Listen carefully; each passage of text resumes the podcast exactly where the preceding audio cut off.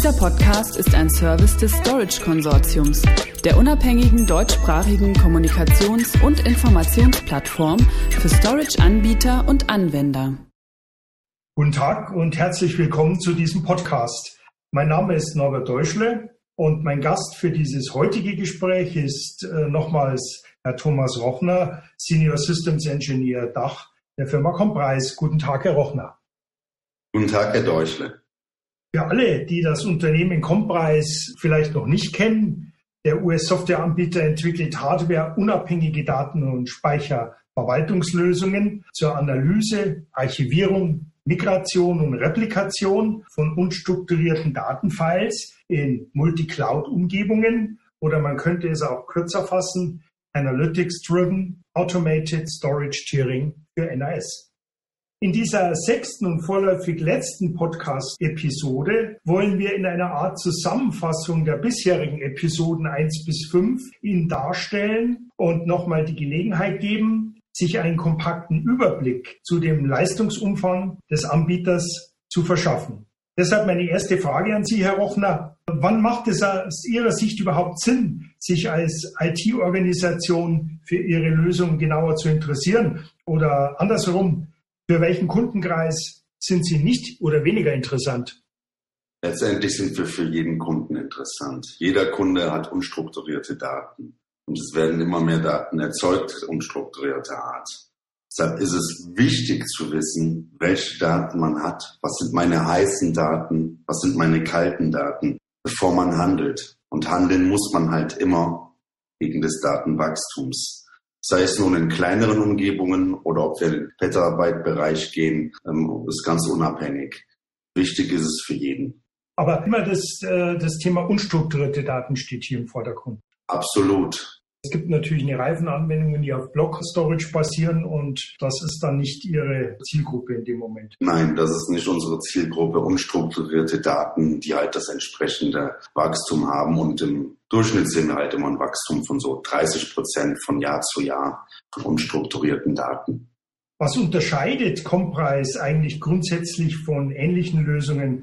Wir bieten die Analyse, die transparente Archivierung der Daten, die Migration, Disaster Recovery und, da wir die Daten kennen durch die Analyse, auch Deep Analytics.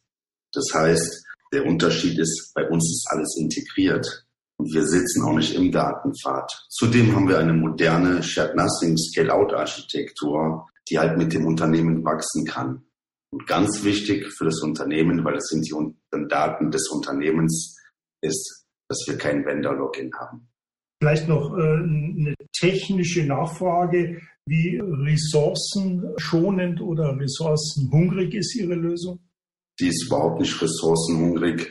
Dies sind kleine virtuelle Maschinen, die halt äh, beliebiges Scale-out erfahren können, indem man neue provisioniert. Und letztendlich haben wir gar keine Hardware, wir sind rein softwarebasiert. Von daher ist ähm, die ähm, Ressourcennutzung ziemlich gering. Hm. Also die Komplexität beim Einsatz Ihrer Lösung wird jetzt nicht zunehmen im Unternehmen, weil das ist ja ein wichtiger Punkt. Ne? Auf jeden Fall, das soll es auch nicht, weil wir wollen ja keine OPEX-Kosten erzeugen, sondern wir wollen ja ähm, Kosten einsparen, indem man halt die Daten vernünftig managt und nicht noch zusätzliche OPEX-Kosten dadurch erzeugen. Wir sind ja keine Tier-One-App. Wie würden Sie für uns beschreiben, warum das Thema intelligentes Datenmanagement ja zwischenzeitlich ein viel strapazierter Begriff aus Kundensicht immer wichtiger wird?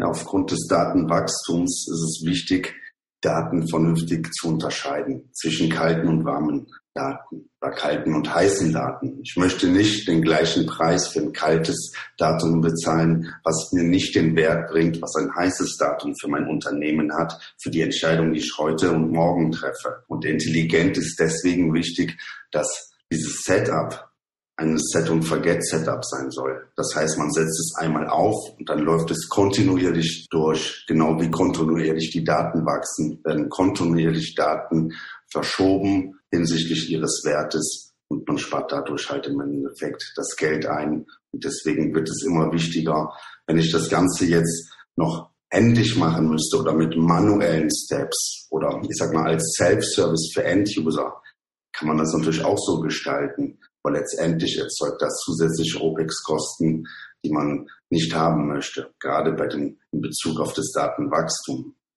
Hier fällt mir nochmal ein, Datenwachstum.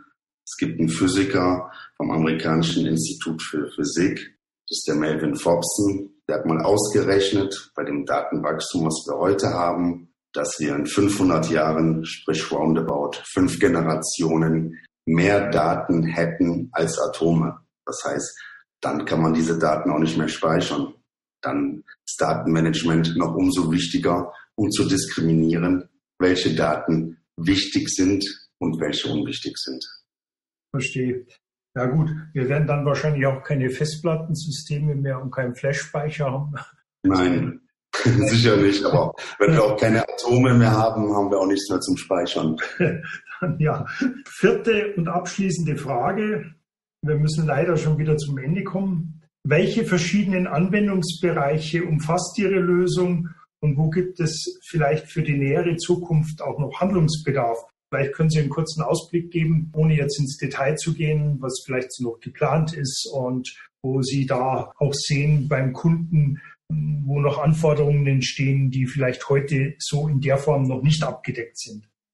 Ja, also unsere Säulen sind im Endeffekt die Analyse, die transparente Archivierung der Daten, schnelle Migration von Daten, damit man wieder schnell am Markt ist, Replikationen, Dazu kommt Deep Analytics, wird immer wichtiger. Das ist ein Thema, was bei uns schon integriert ist, dass man Datenmengen oder Teile von Daten zur Verfügung stellt Drittanwendungen, die aus dem Bereich Machine Learning, Artificial Intelligence kommen. Und was wir sehen, was sich immer jetzt weiter verbreitet und dann irgendwann auch gemanagt werden muss, sind die Daten, die in der Cloud sind, die in Object Stores in der Cloud sind, die vielleicht auch in Pfeilern auf der Cloud sind. Diese Datenmengen können wir heute aber auch schon mit unserem Produkt managen, da unser Produkt on- und off-premises Daten managt, unabhängig davon, ob sie im Pfeiler liegen oder in einem Object Storage. Also Cloud aus Ihrer Sicht eine wesentliche Zukunftskomponente.